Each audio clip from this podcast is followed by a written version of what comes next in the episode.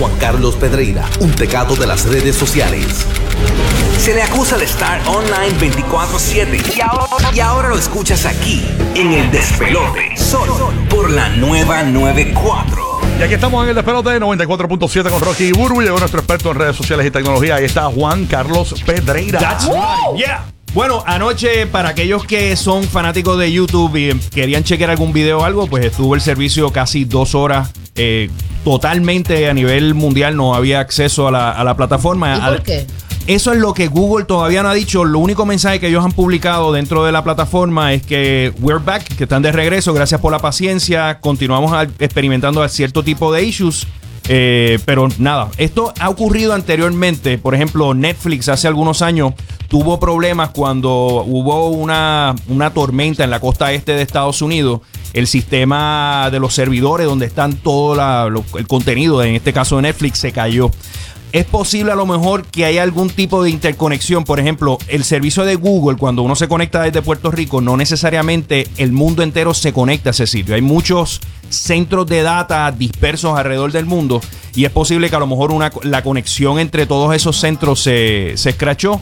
Pero afectó no solamente el servicio de YouTube, sino también el servicio de YouTube Gaming, el servicio de YouTube TV que está disponible en los Estados Unidos, YouTube Music. Así que se cayeron un montón de servicios en horas eh, prime time. Pero estas son cosas eh, que cada vez lo vamos a ver más común. Eh, no aparenta ser un, un hacker que haya eh, tumbado el servicio. Han habido otras ocasiones donde han habido lo que le llaman ataques coordinados al mismo tiempo. O sea, son ataques masivos de, por ejemplo, miles y millones de requests o de solicitudes a diferentes computadoras, el, D- el DNS. El DDoS. DDoS, DDoS. Denial of Service Attack. Sí, Eh, sí. ¿Qué seríamos sin el guía en todos los No. temas, mano? Eh, papi, parte de. Esto, esto- esto- esto es un trabajo en equipo, Roque. El DDoS, sí, eso lo hacen cada rato. Pero, no, eh, no es un, es un segmento en todos los temas.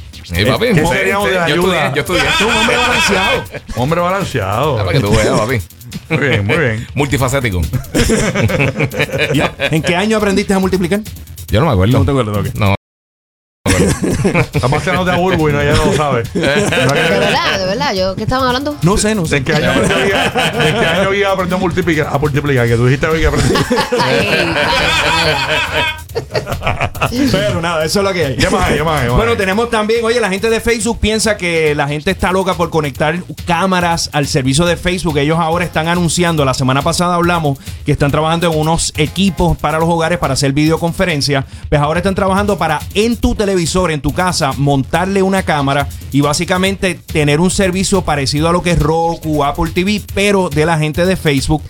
Aquí el único problema es uno, aquí hay dos problemas. Que la gente le ha perdido mucha confianza en términos de privacidad y todo esto a la gente Al de Facebook. Facebook.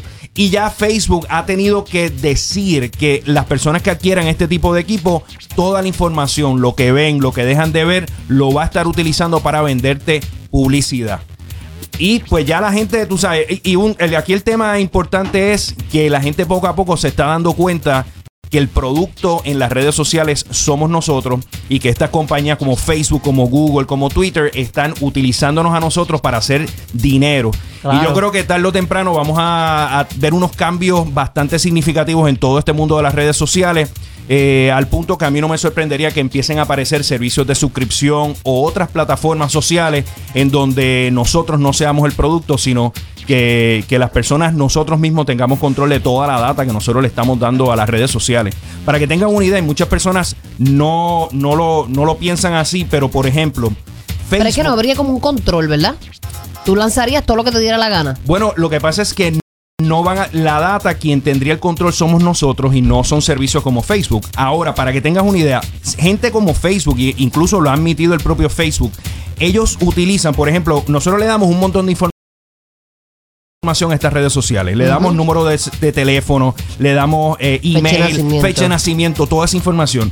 Facebook contrata otras compañías agregadores de data. Por ejemplo, Sí. los planes médicos pudiesen en algún momento dar ese tipo de data y Facebook hace un cruce con toda esa información que no necesariamente la data que Facebook tiene tuya recopilada es lo único que ellos saben de ti. Ellos tienen data inclusive hasta del, del reporte tuyo de crédito, eh, que cuántas tarjetas de crédito tienes, toda esa información, porque se hacen esos cruces de información. Oye, ¿cuántas Ay, veces te pasa que tú estás hablando de algo? Tú dices, ¿sabes qué?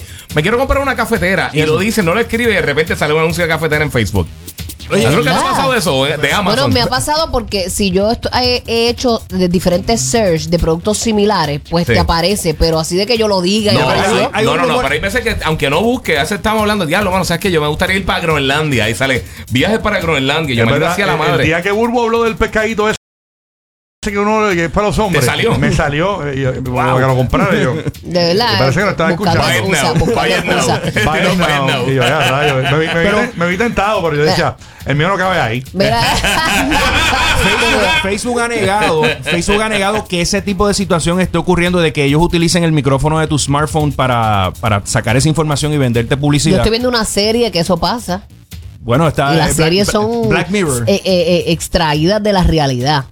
¿Cuál- ¿Pero cuál serie es esa? Esa se llama este Secret, eh, Secret City. ¿Sabes lo que- Secret City. Sí. Secret City. Sí, esa misma. ¿Y es de eso? Eh, no, hay una parte que es de eso. Ok. Ah, sí. Ah, Dentro de la misma. Bueno. si tú supieras que cuando yo estoy en el baño, tú sabes que usualmente mucha gente se lleva el teléfono. Yo odio. Yo le pongo hasta el papel de- del rollo encima al celular. Para taparlo. Porque pienso que me están viendo tirar una purru. ¿Sabes qué tiene? Ay, che, una perse. La Perse la tiene incluso el propio Mark Zuckerberg. Hay fotografías de él en, en los headquarters de Facebook donde su laptop tiene un pedazo de tape encima Sí, de la pero ya eso cámara es por tapado. seguridad, porque obviamente el, el tipo está bien, bien este, eh, Expuesto. expuesto, sí. La gente va a querer Sí, pero eso también significa Pero- que él sabe algo. Pero- Sí, Exacto. también, lo hace, pues. Lo que pasa es que muchos equipos ahora, oye, lo que es Siri, lo que es el, el Google Assistant, lo Sí. que es eh, eh, Amazon Alexa, eso está constantemente el micrófono No, prendido. la, la- exacto. la computadora mía, yo tengo la, la, la, esta, la Mac, esta, Ajá. en un escritorio. Entonces, Sí. así entra el cuarto y, y de momento la bombita se, pling, se prendió.